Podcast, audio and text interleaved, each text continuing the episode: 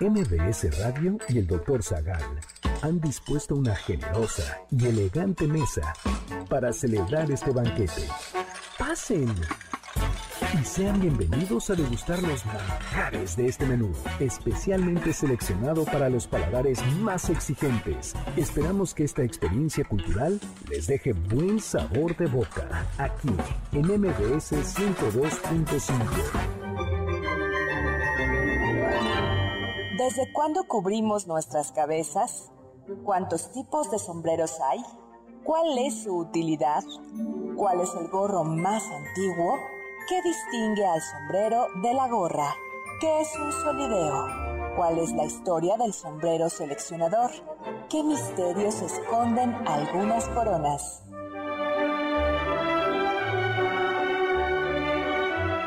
Hoy hablaremos de pileos y gorros frigios, capirotes, coronas y joyas, monteras, penachos, turbantes y más sobre coronas y sombreros.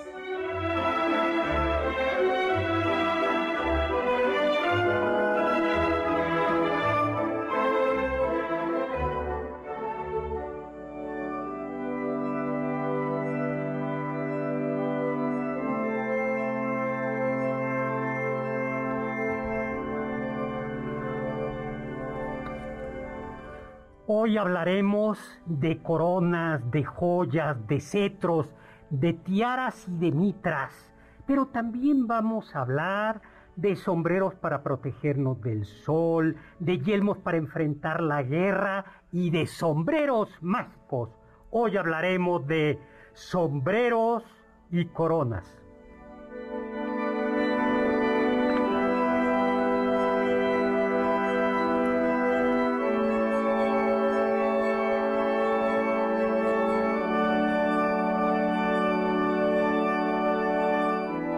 Amigos y amigas, ¿qué tal? ¿Cómo están? Soy Héctor Zagal y les deseo un muy, muy feliz 2022 y nos acompaña como siempre la elegante y distinguida y erudita y hoy coronada Carla Aguilar, porque para quienes nos están viendo en Facebook Live pueden ver que tenemos coronas tenemos coronas y además como es no solo el programa sobre coronas, sino también sobre sombreros, tenemos una colección de sombreros eh, que iremos utilizando a lo largo de todo este programa. Bienvenida Carlita Aguilar.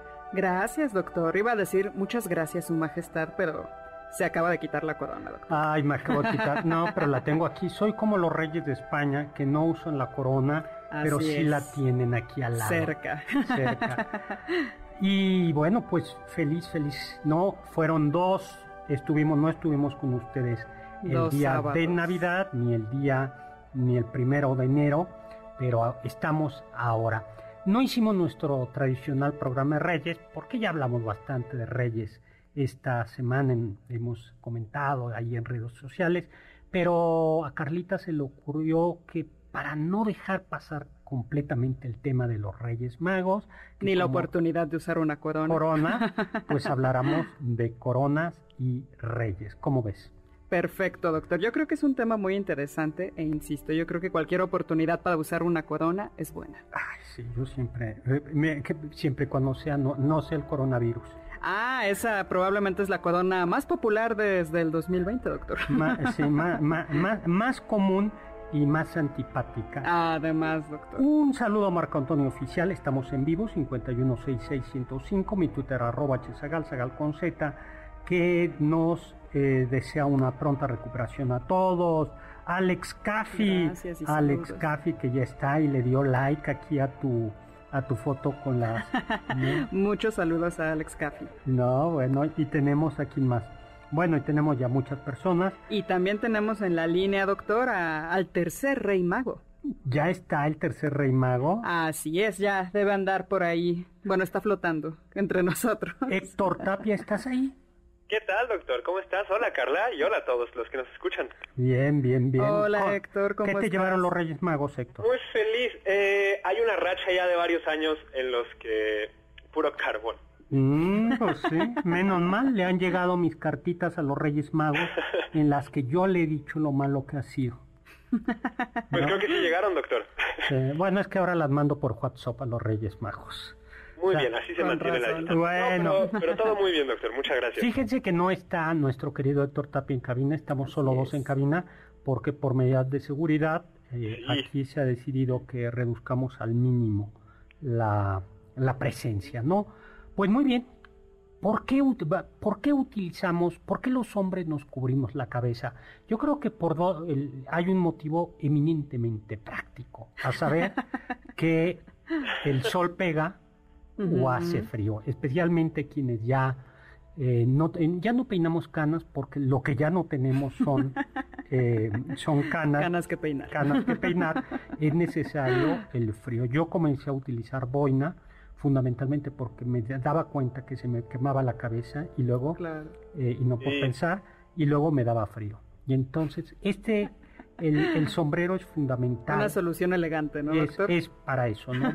en ciertos trabajos, ¿no? La gente que está en el campo, eh, que está al aire libre, el, el cubrirse es muy, muy, muy importante. No, para mí sí es 100% por... Uh cuando estoy despeinado y es chistoso porque, por ejemplo, en la universidad me daba cuenta los de primeros semestres iban perfectamente arreglados y ya en el último semestre veías a como cuatro de cada cinco estudiantes con gorra. Mmm, qué desastre. Pues ahora, resulta que también ahora que estuvieron en, ¿cómo se dice?, en el COVID, en ¿Clases virtuales? En clases virtuales, era sorprendente la cantidad de gente que utilizaba gorra porque sería especialmente en las clases de 8 de la mañana. Algún gallito por ahí, el, almohadazo. Literalmente de la almohada. Pero también utilizamos gorras, sombreros, coronas. Cascos. Cascos, bueno, cascos son para la protección. Claro. Pero también tienen una función ceremonial, indican autoridad, son un modo de, de rendir culto a los dioses, a Dios, son un, modo de indicar la, la dignidad. ¿No? Así es, doctor. Y para coronar a alguien ganador, ya sea algún general que regresa victorioso de la guerra o a un atleta olímpico. O a un monarca. Así es. O a un monarca. Bueno, pues ¿de dónde vienen las, por ejemplo, las, las coronas? Bueno, por ejemplo, la, la, corona, esta que, pues la tradicional, la que yo traigo puesta ahora. sí, una, una, corona muy europea, de estilo muy europeo. Muy europeo estas coronas son coronas que de alguna manera imitan al sol, ¿no? Imitan lo son es la corona solar. Y, y, muy pronto comenzaron a hacerse de metales preciosos, oro, plata, con piedras preciosas, ¿no? Eh, pero también hubo eh, coronas para ridiculizar. La corona de espinas de Cristo es una corona que justo como él se decía, rey de los judíos, dice el Evangelio, los romanos le ponen una corona de espinas para, para ridiculizarlo. Lo que tú decías, en, a los atletas griegos se les coronaba con, con coronas de diversos vegetales, ¿no? Entre ellos los más famosos son los laureles y los olivos. Pero ¿cuáles son quizás las coronas más antiguas? Yo creo que las más antiguas son las coronas de los faraones egipcios, ¿no?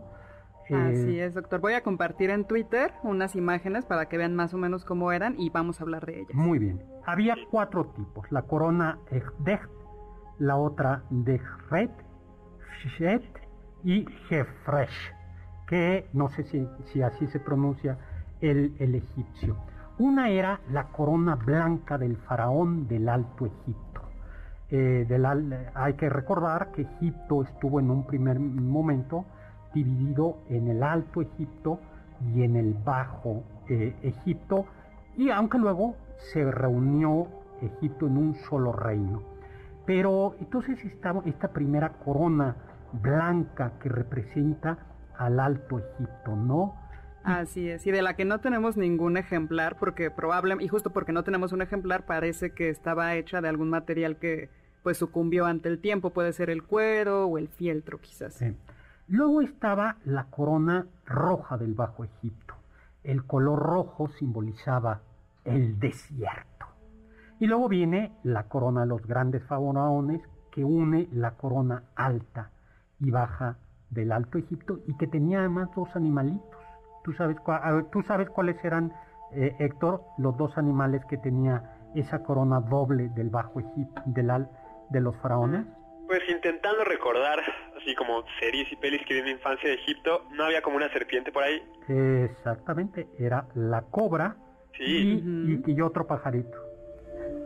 Un buitre, doctor. El, buitre, egipcio. El buitre egipcio, que representaba al Alto Egipto y también a una, una diosa tutelar. Y luego había también otro tipo de corona que era mm, azul, hecha de cuero tela endurecida, que algunos dicen que era para la guerra, otros decían que era, tenía una función ritual. Yo creo que esas son, son la, la, las, las coronas, ¿no? Así es, y, no, que rompen con la idea que tenemos comúnmente de una corona, que es la, la europea, como la que estamos usando en este momento. Exactamente, doctor. ¿no? Están también las... Ay, se me acaba de olvidar cómo se llaman, qué horror. ¿Tiaras? Es, ¿Diademas? Tiara, diademas, ¿no? Las, las diademas. Así las es. diademas y las tiaras, que son más antiguas que la corona de picos de tipo europeo. Ahora, para coronas, yo creo que las coronas de la joya de la de Inglaterra, ¿no? Totalmente, Sí. doctor, impresionantes. Sí.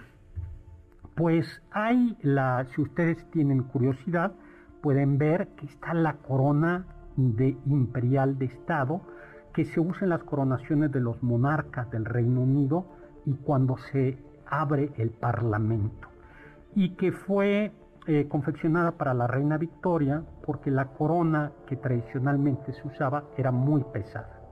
Así es. Eso hay coronas que llegan, yo estaba viendo, hay coronas de un kilo y medio, dos kilos, incluso, eh, ya hablaremos de las tiaras papales, hay tiaras papales que eran tan pesadas que nadie las podía usar.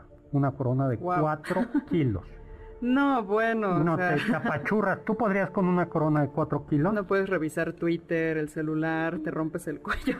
Yo no lo sé, curiosamente fui dotado de nacimiento con una frente y una cabeza muy grande. Entonces podría intentarlo con los diamantes y así. Una corona de, de cuatro kilos. Oye, sí, doctor, ¿los papas usan coronas con No. diamantes y tal? Bueno, ah, pues de una vez lo contamos, ¿no? Muy Mira, fíjate que los papas lo que, utiliz- lo que utilizaban desde la Edad Media era la triple corona, que era la Sí. tiara pontificia, que es como una especie de cono. Algunas tienen forma como de bulbo, otras de, de, de, de, de cono, eh, y son, tiene tres coronas para indicar que es el poder del papa estaba, por decirlo así, por encima del resto de los monarcas. De hecho, había el Papa coronaba al emperador del Sacro Imperio Romano Germánico y en efecto llevaban oro, platas, piedras preciosas. Muchas se perdieron, muchas se fundieron. Era, eh, y eh, especialmente cuando los franceses, poco después de la Revolución Francesa, invadieron Roma, invadieron Roma, saquearon Roma y se llevaron buena parte de las tiaras. Luego Napoleón I, Napoleón Bonaparte, para congraciarse nuevo con el Papa, le regaló una tiara hecha con algunas de las oro No. fundido, del oro fundido con, con, oro, Wow. con oro fundido, ¿no? Qué manera de decir, mira quién manda ahora. Sí. Y eh, después eh, lo- muchos reyes, eh, por ejemplo, incluso el emperador de Alemania, me parece, y algún otro rey, la reina Isabel II de España, cuando un papa llegaba al poder, llegaba al trono, porque había una ceremonia que era la coronación, que era muy, muy importante, le daban al papa eh, su- una tiara, una tiara nueva. Poco a poco se fueron haciendo más sencillos y ya en realidad en el siglo XIX eran casi de papel maché. Y el último el último papa en utilizar el último papa en utilizar una coro, una tiara fue Pablo VI que luego dijo ya esto no es correcto o le Ujú. pareció que no porque eh, era como demasiado ostentoso Claro. ¿no? Y Jesús, que era modelo de humildad, no había utilizado una tiara pontificia. Al contrario, ¿no? porque los papas. Y entonces, a partir de entonces, ya no se utiliza la tiara pontificia, pero sí aparece en el sello o en el escudo de armas del Vaticano. Si usted ven mm, el escudo de los papas o el escudo del Vaticano, justo Sí. tiene esa tiara pontificia, ¿no? Así es, doctor. como ven. Luego tenemos también, bueno, las coronas de Inglaterra son muy, muy, muy, muy impresionantes. Nos tenemos que ir a un corte para seguir hablando de coronas, tiaras, sombreros y gorritas.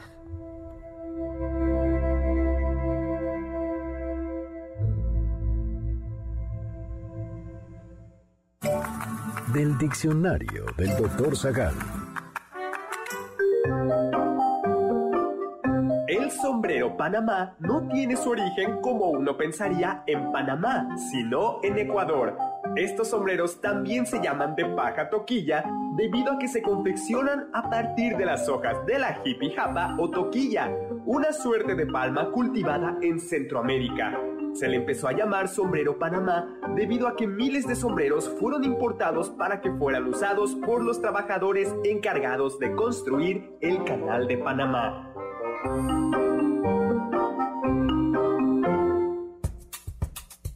¿Quieres felicitar al chef por tan exquisito banquete? Llámale al 55 51 66 1025 en MBS 102.5. ¿Tienen algún comentario? Pueden contactar al chef principal, el Dr. Zagal, en Twitter, arroba hzagal.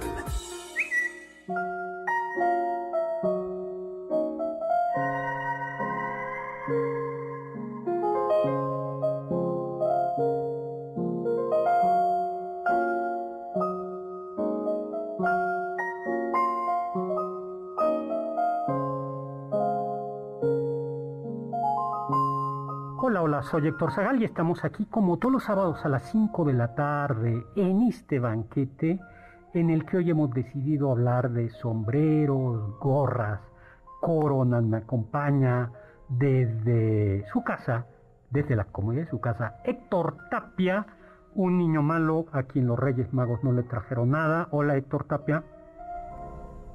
Héctor Tapia, ¿ven por qué los Reyes no le trajeron nada? Laura. Ahí bueno, está. Ahí está, ahí está. Sí, este está- seguramente está jugando ahorita.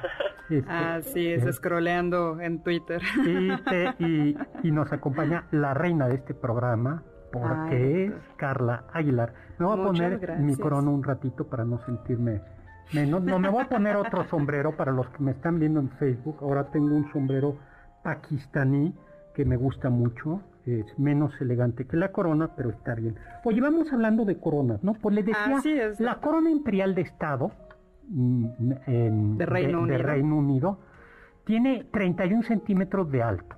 Híjoles, pesa un kilo y 30, un kilo 20, ¿no? Tiene nada más, a ver cómo te quedó el ojo, 2.868 diamantes, Nada más. nada más. Nada más. 273 perlas, 17 zafiros, 11 esmeraldas y 5 rubíes. Y un interior aterciopelado. Suavecito, ¿no? Suavecito, así es, Suavecito, doctor. ¿no? Eh, Y bueno, esta corona, justo cuando en 1838 fue utilizada por la reina Victoria y se dejó de utilizar la corona de San Eduardo, que es nombrada así por Eduardo el Confesor, ahí por el siglo XI más o menos, que es 18- considerado... 1838. Así es, que es considerado el último monarca de la Casa de Wessex y de los monarcas anglosajones, y dicen que la reina Victoria pidió que se le hiciera otra corona porque esta estaba demasiado pesada. Pues sí, no, no, se- pero es muy, muy, muy pesadita. Ahora, Así quien es. me decepciona es, eh, es el, eh, esta es la corona que tiene el diamante Cullinan. Así es, doctor, que el Cullinan es el diamante más grande jamás encontrado. Sí, y que fue encontrado por casualidad en una mina en Sudáfrica en 1905. que en bruto pesaba 600 gramos, ¿no? De ahí salieron nueve, nueve diamantes. El Cullinan primero se encuentra en el cetro del monarca del Reino Unido y el Cullinan segundo está en la corona imperial del Estado. Así es. No, pues después de esto mi corona... pues, pues, Sí, nuestras coronitas solo son simbólicas de buenas intenciones. Oye, a mí... Sí, Una pregunta, y con eso, o sea, porque me estoy intentando transportar a esas épocas, ¿no había competencia entre los reinos de ver quién tenía la corona más grande? Por o como supuesto. con más, o sea, la tuya solo tiene 2.000 diamantes, la mía 3.000. y así. Exact- exactamente. Precisamente por eso le- eh, la corona inglesa siempre iba a la casa de los mejores diamantes. claro. La, el quien de plano no me convence es España. Eh, Eso es muy interesante. Ahí no hay ceremonia de coronación, sino hay ceremonia de proclamación. Y esto no es un asunto menor, porque en la había en la tradición, en la corona de Aragón y en la corona de Castilla, eran las cortes, o en las cortes se proclamaba al rey. No eran originalmente, no, en, en su origen, los monarcas españoles de Castilla y de Aragón no eran monarcas absolutos. Eso quiere decir que había, que de alguna manera estaban supeditados, las cortes eran como las especies de parlamentos, y por eso se proclamaban. Entonces era un contrato, ¿no? De los reyes con quienes iban a gobernar. Poco a poco se fueron haciendo más, más y más absolutistas. Sin embargo, lo que sí quedó la costumbre es, eh, sin embargo, eh, sí quedó la costumbre de que no fueran coronados, sino proclamados. Y en la ceremonia de proclamación en las cortes, los últimos de en las cortes, se pone una corona que se llama la corona tumular de España, porque según una leyenda fue hecha para un túmulo. Un túmulo no es un féretro, sino es lo que hace las veces de un féretro y ahí se pone la, eh, la corona. Y entonces sí, pues ahí cuando se proclama el rey, la corona está ahí en un cojincito, pero es una corona, vamos a decirlo así, mucha fita, no es una corona. Sí, en comparación con las que acabamos de hablar de la corona de San Esteban, la de Reino Unido, no tiene tanta elegancia ni tantas piedras, más no tiene piedras preciosas. Es plata recubierta con oro. Así es, plata recubierto. Los últimos, los últimos que utilizaron corona fueron los reyes católicos, Isabel y Fernando, ¿no? Otras coronitas, ¿no? La corona imperial de Rusia, esa sí me gusta, ¿no? es muy bonita. Esa sobrevivió a la, a la, a la revolución rusa, está en la armería del Kremlin. Esa, pues tampoco está mal. Cuenta con 4.936 diamantes. Y es, si ustedes la, si ustedes la ven, a ver si ahorita Carlita nos la, nos la pone, claro, es como vamos a ver, son como dos hemisferios partidos, ¿no? Así es. Son como dos hemisferios partidos, o, o por decirlo así, es como una esfera, pero con un hueco en el centro. Así es. ¿No? Como si eh, partiéramos un huevito kinder. Exactamente, exactamente, ¿no? Eh, pues esto, con, con, con, con, con diamantes, y la última vez que se utilizó fue en la coronación de Nicolás II, zar de Rusia, en 1896. Pero la corona más antigua que se utilizaba con era el, se llama el gorro de monómaco. no por ser gorro era menos impresionante, también estaba muy bonito. es en efecto como un gorro de es rojo si mal no recuerdo, pero lleva una parte de oro. Así es, y con algunas gemas. Entonces, no por ser gorro, es menos elegante. El gorro de monómaco. Y parece, justo por, porque es un gorro, ahorita voy a compartir una foto en Twitter, es probable que tenga origen mongol. Sí, por, eh, ustedes la ven, la, la, la ven. ¿Tú la, ¿Tú la conoces, mi querido? ¿Tú qué prefieres, gorra de monómaco o gorra imperial rusa? Estoy, estoy viendo la Imperial Rusa y me da risa, doctor, porque, y no sé si Carla estará de acuerdo conmigo, parece como de videojuego, como de esas plantas carnívoras, en un nivel que tienes que ir saltando. Oye, sí, es verdad. Gracias por echarnos a perder. por quitarle toda la realeza. Gracias. Eh, gracias, Héctor Tapia, gracias. Oye, vamos a regalar un libro, ¿no? ah, perfecto, doctor. Vamos a regalar un libro eh, por Twitter, no, Sí, por Twitter, por Twitter, por Twitter, a quien me ponga ahora mismo arroba hzagal, eh, vamos a regalar un ejemplar de mi libro y de Pablo Alarcón, El Gabinete de Curiosidades, a quien me ponga una fotografía del gorro de monómaco de los, de los Ares rusos. Perfecto, doctor. No, el primero, el primero. No por mensaje directo, ¿eh? sino ahí a, a hzagal, arroba hzagal, y ya luego los que me sigue yo lo sigo y nos ponemos de acuerdo sobre cómo recoger el, el regalo. El, regalo Perfecto. Doctor, tenemos saludos de Facebook. Nos escribe Ismael Pérez Jiménez, eh, Ale Contreras Brenes, que nos desea un excelente 2022. Muchas gracias. Sombra Espia, que dice que ya nos extrañaba. Muchas gracias. Nosotros también extrañábamos ya venir. Hueso Mona, feliz año. Muchísimas gracias. Ah, hola Mona Hueso, ¿cómo estás? Saludos. Saludos. Alex Echartea, que desde Ciudad Victoria, Tamaulipas, se quita el sombrero ante nosotros. Ay, Ay, muchísimos nosotros- saludos, qué elegante. yo me Nos qui- quitamos las la- coronas. las coronas. y muchísimos saludos a Rosa María Montaño Reyes, que dice, qué hermosas coronas. Gracias. Muchas gracias. Y un súper saludo a nuestra querida Aida Rosas. Que Claro, doctor, nos desea muchísimos un buen año y mucha salud. Suecia, pues eh, en Suecia se utiliza la corona Derrick 14, aunque actualmente, eh, como, en Su- como en España, no se pone la corona en la cabeza de los reyes ni siquiera el día de su coronación. Pero esta corona data de 1561, fabricada justo para Eric IV y 14, 14, doctor. perdón, y lo que tiene, eh, que es algo muy típico, es de muchos de los signos reales, es el, cru- el globus cruciger, que es un globo que simboliza la tierra coronado con una cruz. Y que en, algunos, en algunas ocasiones es también, eh, no solo hay corona, sino está la corona, el cetro y ese globo en las manos, ¿no?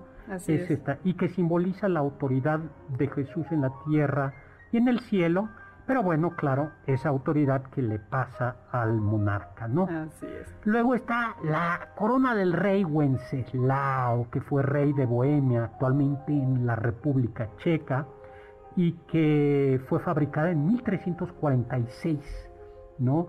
Y que es una corona, por decirlo así, torpe, porque las piedras torpemente eh, trabajadas, Ujú. entre comillas, Claro. porque las gemas no están cortadas, sino pulidas. Pero tiene, pues, eh, unas gemitas rojas semipreciosas, eh, un, rubí, ujú. 30 esmeraldas y 19 zafiros. Oye, Héctor Tapia, tú ya tienes novia, ¿verdad? Es muy probable que has un hecho que sí, doctor. O sea, que el año pasado nos dijiste que ya, ¿no? O sea, estaba en proceso. Bueno, es que yo creo que lo que te hace Estamos falta... organizando la coronación y todo. Eh, era lo que yo te iba a decir, que lo que te hace falta es un regalito así, ¿no? O sea, a- Eh, a ver, yo- tal vez como para el décimo aniversario. no, bueno, pero para ya para formalizar, pues un diamantito, aunque sea una chispita de diamante, ¿no? Una esmeraldita, un dije, Yo Al escuché que hace menos, rato al menos una huevitos sorpresa. o algo así. Yo creo que eso es lo que te está fallando, ¿no? Algo más simbólico, doctor. Eh, pues está bien, unas amatistas, ¿no? Un diamante simbólico. Un diamante, nah, bueno. Ahora, Como de esos anillos, ¿no? Que luego eran, justo era de dulce, pero era un anillo como de diamante. sí. Eso Ahora puede ser ya hay como bonito. anillo de promesa y luego de promesa de promesa.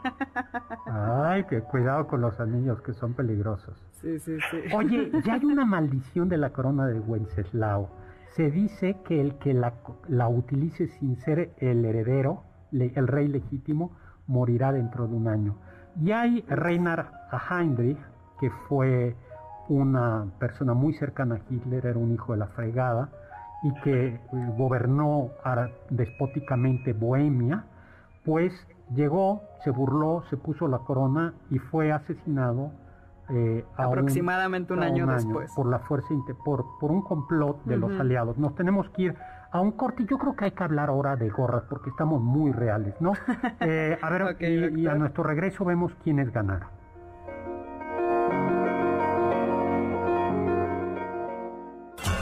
Los sabios dicen. Está bien tener sombrero por si se presenta una buena ocasión para quitárselo. Joaquín Sabina. Nos dieron las diez y las once, las doce y la una y las dos y las tres. Y desnudos al anochecer nos encontró la luna. ¿Faltaste alguno de nuestros banquetes? ¿Quieres volver a degustar algún platillo? Escucha el podcast en mbsnoticias.com. MBS 102.5. ¿Quieres contactar a los ayudantes del chef? Puedes escribirles en Twitter, arroba Carla Paola-AB, Pablo Alarcón, arroba Pablo Alar, Héctor Tapia, arroba Toy Tapia.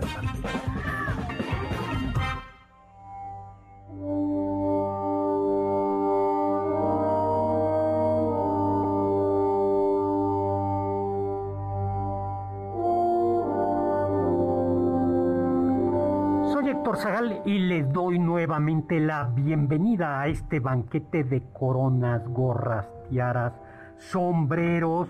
Yo, para los que están en Facebook, ya saqué otro modelito y me lo estoy poniendo de sombrero. Es como un birrete, ¿no, doctor? Es algo o una así. birreta. Sí, este es, este es eh, del mundo, me parece que islámico.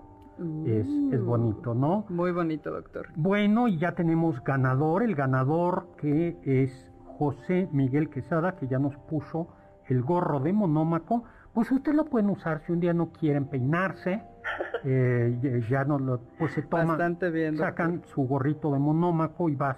Tú podrías ir a la universidad, bueno ya no porque ya eres egresado, ¿verdad? Pero Ya. pues un día sí dile a tus alumnos, a tus que usen su gorrita de monómaco. Y vamos a pedir, vamos a dar otro ejemplar de mi libro y de Pablo Alarcón, que se, eh, que se llama El Gabinete Curioso del Doctor Zagal, a quien nos ponga ahora una fotografía de una tiara pontificia. Perfecto, doctor. Por, Twitter. Por Twitter, ¿no? Por Twitter. Una tiara pontificia. Y nos pregunta Marco Antonio Oficial dos cosas. A ver, doctor. ¿Qué pasó con la corona de Maximiliano y qué pasó con la corona de Iturbide? Chin, me acaba de meter un gol porque no sé qué pasó con la corona de Maximiliano.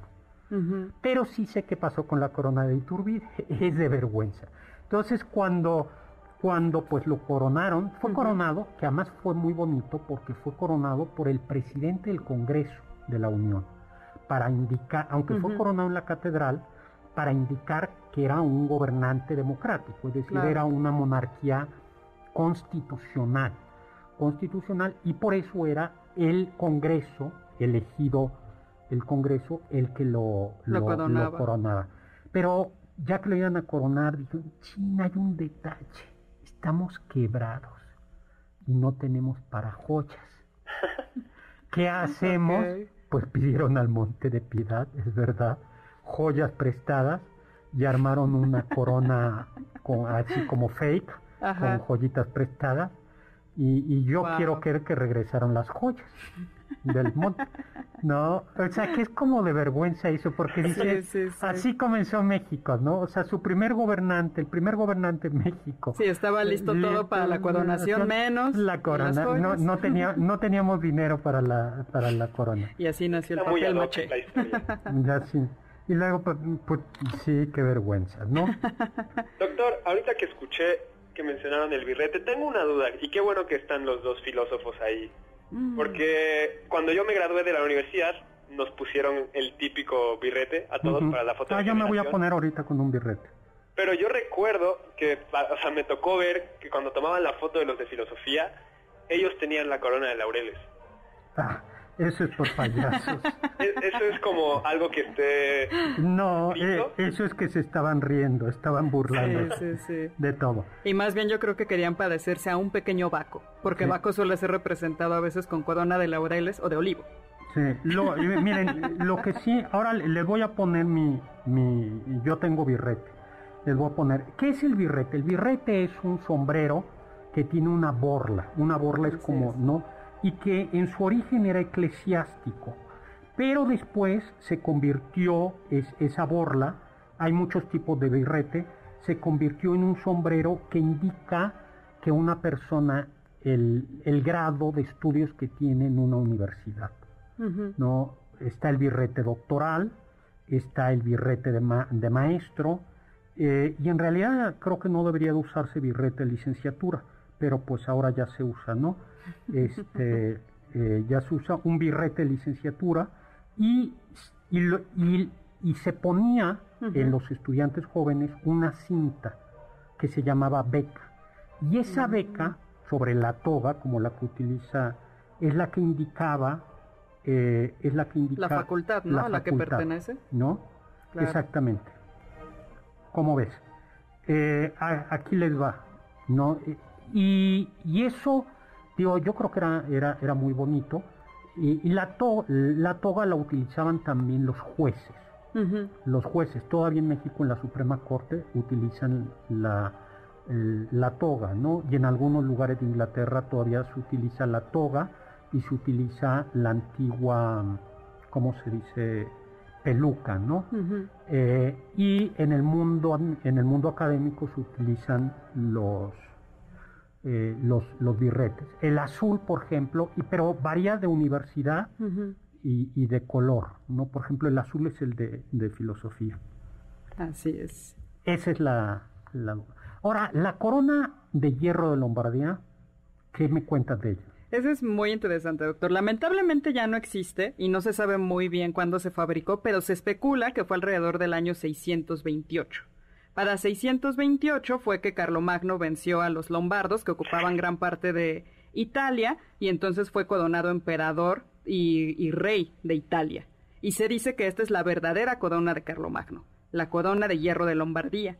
Y se dice que es de hierro, no porque la corona esté hecha de hierro en realidad, sino porque adentro de, del aro de oro que tiene hay un aro de hierro, que en realidad no es hierro, es de plata, ya después algunas investigaciones lo determinaron, pero se creía que este hierro venía de la fundición de uno de los clavos con los que se había crucificado a Jesucristo. Sí, ya hemos platicado como muchas de la reliquia de la, de la pasión son bastante fake, ¿no? de lo que yo siempre digo, si se juntaran todas las todas las astillas de la Santa Cruz, porque la Santa Cruz, la cruz en la que fue crucificado Jesús, se partió en muchas astillas y se repartió por todo el mundo pero si se juntaran, yo creo que se hacían tres carabelas de Cristóbal Colón. No, de todos los que dicen nosotros tenemos una de esas astillas, ¿no? Sí. No, ya la iglesia incluso puso orden, hizo ahí como decir, a ver, aquí hay montones de astillas falsas eh, y, de, y de clavos y, y de todo. Pero bueno. ¿Las espinas falsas no aparecieron también por ahí, doctor? Sí, por supuesto. Hay una corona de espinas en, déjame ver, creo que la Saint-Chapelle de París, este hermosísimo capilla gótica, estoy casi seguro no, de que la Saint-Chapelle fue hecha para albergar mm. la corona de espinas. Y si no fue la Saint-Chapelle, fue otra de estas. Fue otra iglesia gótica en Francia. Pero hablemos del gorro más antiguo. Otzi, así se conoce a una momia formada naturalmente atrapada en el hielo de los Alpes italianos. Pues Otzi tiene al menos 5.300 años de antigüedad. Pero Otzi ya estaba bien vestido, tenía taparrabos, zapatitos, chaleco, capa y una gorra. Y esa gorra era muy chic y elegante. Una gorra de piel de oso pardo con dos lacitos para amarrarse. Así es, vestía yo creo que mejor que muchos de nosotros, doctor. A veces uno solo sale con jeans, una playera y nada más, y él con todo capa y gorra. Como ven. Luego, ¿qué es el pilio? ¿A ti, ¿Tú sabes qué es el pilio? No, doctor. no, me suena como prenda de vestir. Pues es un sombrero de la antigua Grecia que era hecho de fieltro. Ojo, el fieltro es un textil que no es tejido, sino el fieltro es son hilos o, o, parte de la lana pero como apelmazada exactamente oprimida no no por eso las buenas las buenas las buenas cómo se dice las que yo uso las boinas. Las boinas deben de ser de fieltro. son, son, son de fieltro. Bueno, pues fue, fue de no, las que yo uso no son de fieltro porque no tengo para ellas, pero las buenas son de, son de fieltro. Bueno, pues es como un conito. Así es. Como un conito de, de, Y parece que era como el gorrito que utilizaban viajeros y marineros. Y de hecho, Odiseo, que claro que es el gran viajero de la antigua Grecia, suele ser representado usándolo, el pilio. Y no hay que confundirlo con el gorro frigio. Así es. Eh, Frigia era una zona eh, de Asia, eh, en Asia Menor, en la actual Turquía, y ahí se utilizaba como el gorro frigio, era por así decirlo, como un gorrito Santa Claus, pero sin el peluche y sin la borlita. Así es, y esto porque la punta también tenía una forma cónica, pero la punta solía ir como, como agachada, ya sea hacia un lado o hacia el frente. No, era como... Y las primeras representaciones de los reyes magos no se les representa como reyes, sino como vienen de Oriente, se les representa con un gorrito frigio. Así es. No, no es que sean eh, ayudantes duendes de Santa Claus, sino son reyes magos.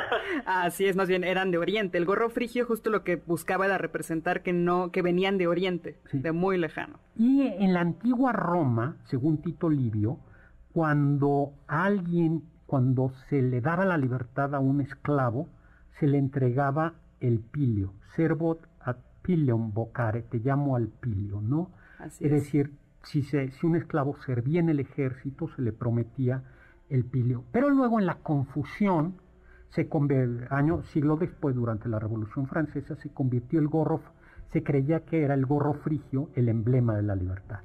Y por eso en muchas, en, los escudos de muchos países de América hay gorros frigios simbolizando la libertad. Eh, vamos a un corte y regresamos.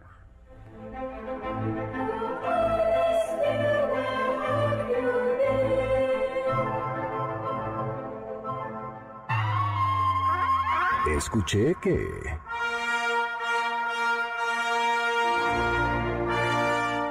La flor de lis ha estado ligada a la idea de realeza europea, pero especialmente a la monarquía francesa. Cuenta la leyenda que en el momento del bautismo de Clodoveo I, el primer rey de los francos, quien unificó toda Francia en el siglo V bajo el cielo de la sagrada ampolla. Esta era un vaso adornado con lirios que contenía el óleo con el que se ungiría a Clodoveo. La leyenda refuerza la idea de que la autoridad de Clodoveo tenía un origen divino.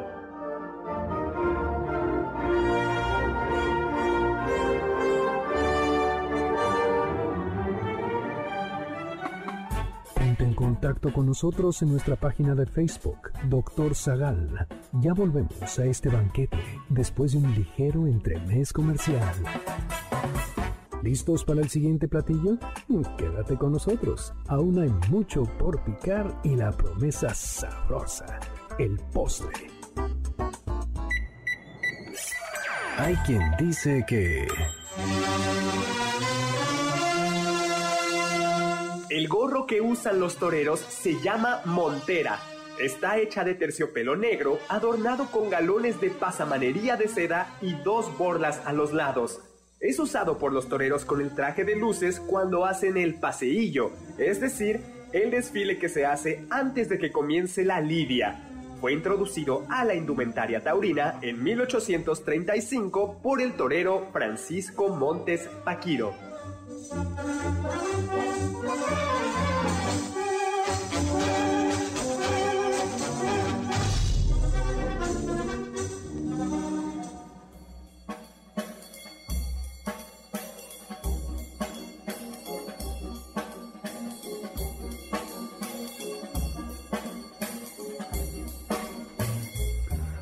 Hola, soy Héctor Zagal y estamos aquí en este programa en MBS, como todos los sábados a las 5 de la tarde, hablando ahora sobre coronas, gorras, sombreros y otras eh, rarezas, ¿no? Y ya tenemos ganador, Luis Felipe Álvarez nos mandó una tiara pontificia. No, pues Muchas felicidades. una tierra pontificia, ya ganaste, mándame por mensaje directo tu teléfono y nombre y la tierra pontificia. Este también, ¿no? También estaría bien. ¿no? La cuidaríamos Oye, bien. esta, ya, véanla, está bien padre en Twitter. Pues a mí como que sí me gustaría una tierra pontificia, ¿no? Eh, bueno, Doctor, pero no se podría mover, tendría que estar estático. bueno, estaría bien, así con una tierra. Oye, no hemos hecho, le mandamos un saludo a Alejandro Pérez. eh, que nos saludos. habla desde San Antonio, Texas. Y vamos a Ay, hacer una cosa. gracias. Al primero que nos hable por teléfono al 516605, simplemente que nos hable por teléfono 5166 516605, le vamos a regalar otro ejemplar, un ejemplar de mi libro El Gabinete de Curiosidades del Doctor Zagal. Perfecto. Pues ya que estamos hablando de, de ah, ¿y dónde nos pueden, de qué redes tiene MBS? Pueden encontrar a MBS 102.5 en Facebook, en Twitter, en Instagram, MBS 102.5 y en YouTube también MBS 102.5. Padrísimo, ¿no? Oye, Doctor, también dime. tenemos saludos de Facebook. Juan López nos dice Toy Tapia, un niño que fue visitado por el Krampus. Esa es muy buena, seguramente sí, porque luego no nos pone atención. Ah, ahí está. Jesús Ramírez nos desea un muy feliz año, muchísimas gracias y saludos. Miguel A. Martínez nos dice, en esta república la única corona asequible es la cerveza. Ay, Muy buena. Muy buena. Giovanni de Jesús López, saludos desde la Ciudad de México en Tlalpan y saludos a Miguel A. Martínez. Es una corona democrática. Así es, doctor, está asequible a todos. ¿Ustedes han visto un solideo? Bueno, le, le mandamos también un saludo a Luis González, a Ricardo. Dice, estimado y miembro de la mesa redonda, me siento mal desde la mañana, tal vez COVID, y por eso no estoy escuchando, pues hasta la cabeza me duele y con escalofrío. Prometo un abrazo, no te preocupes, por favor. Luis, pronto. Sí, Luis Francisco dice que la toga y el birrete se han devaluado un poco, ¿no? Eh, sí, a veces sí se han devaluado. Eh, Luis González, saludito, saludito. Luego, ¿quién más? Luis Felipe Álvarez, ya lo tenemos. Y, eh, y luego, y luego, ¿quién más? Y tenemos que hablar del solideo. El solideo, para los que me puedan ver en Facebook, es como ¿Cómo lo describirías? Es, como... Mm, es, como un casquete. Como, un casquete. Ajá, como un casquete que, que, cubre lo necesario de la cabeza para mantenerse ahí. Y es el que utiliza el Papa, los obispos y, bueno, otros eclesiásticos. Antiguamente lo utilizaban también los sacerdotes, y ahora solo es el Papa, los obispos y algunos prelados. Así es. Así y, es, y tiene un nombre muy bonito, Solideo, que significa solo a Dios. ¿no? Y, y en realidad ese casquete solo se le quedaban cuando están ante el Santísimo Sacramento, ante la Eucaristía, eh, y se lo quitan eh, los cardenales o los obispos para saludar al Papa. Así es. Doctor, por, el, por la forma, ¿tiene alguna relación con la kipa judía? Seguramente, sí. La, la kipa judía es obligatoria aún para los no, los no judíos cuando centros se permanece en lugares de culto, como la sinagoga, el cementerio, un lugar sagrado y suelen ser de tela o de lana. Y yo entiendo que la kipa simboliza eh, dónde termina el hombre y dónde comienza lo de Dios. ¿No? y, y, que algunos dicen que puede interpretarse como la mano de un padre o de una madre sobre la cabeza de un hijo.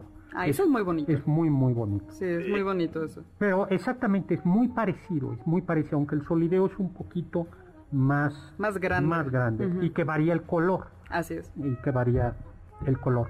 Luego, ay, ya, ya se nos acabó, ya tenemos... Ya tenemos ganador de este ejemplar del gabinete, doctor. Muchas felicidades a Rosa María Ivonne Aguinaga, de la Alcaldía Coyoacán. Bueno, Rosa María, pues un... Muy veloz. muy, muy veloz, sí, ya están hechos los regalos de los Reyes Magos, ¿no? Los tres, los, tres libros.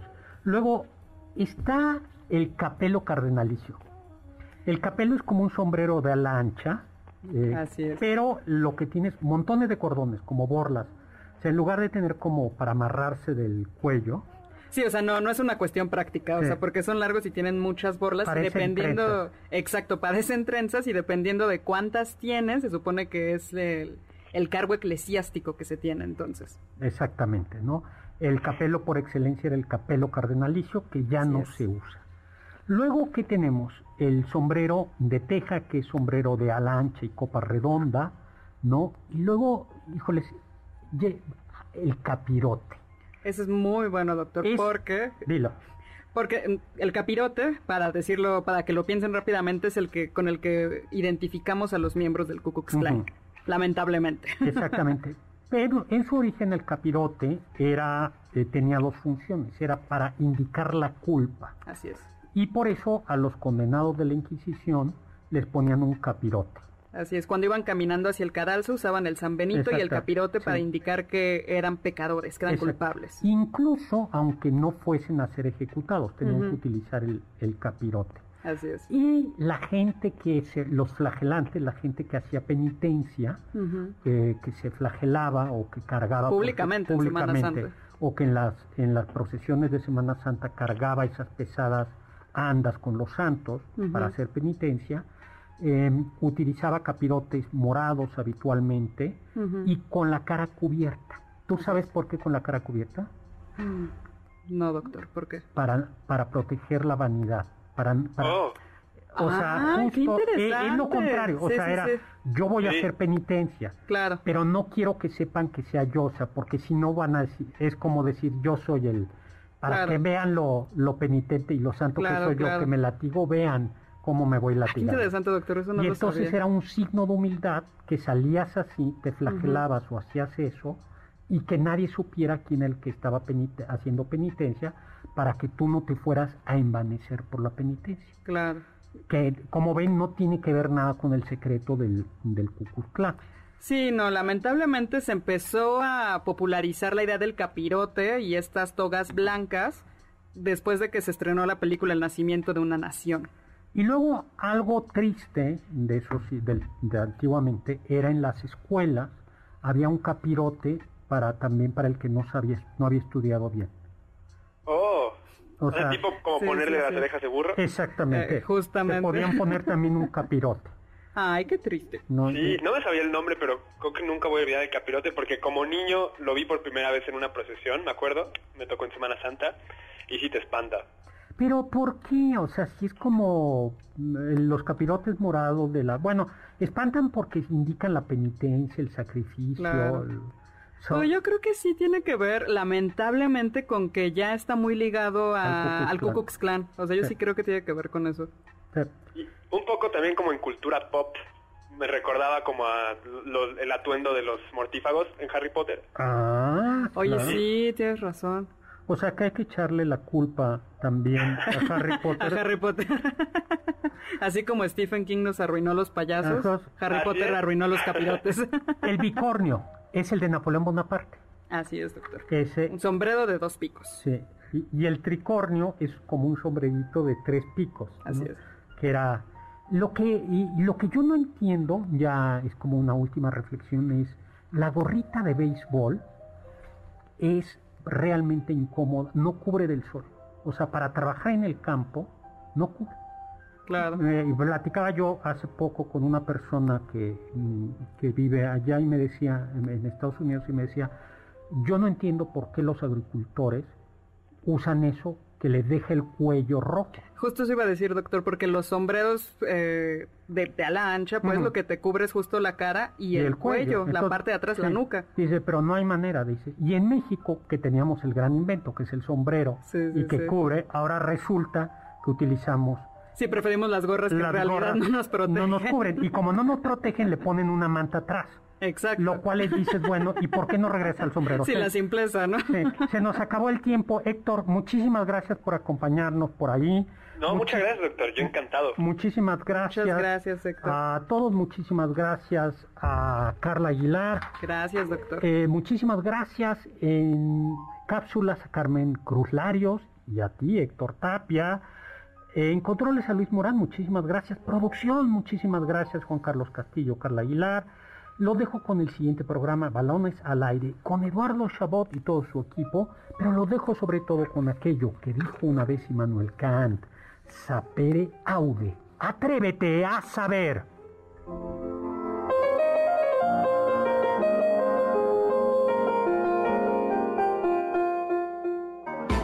Confiamos que este banquete ha sido un deleite gourmet y cultural.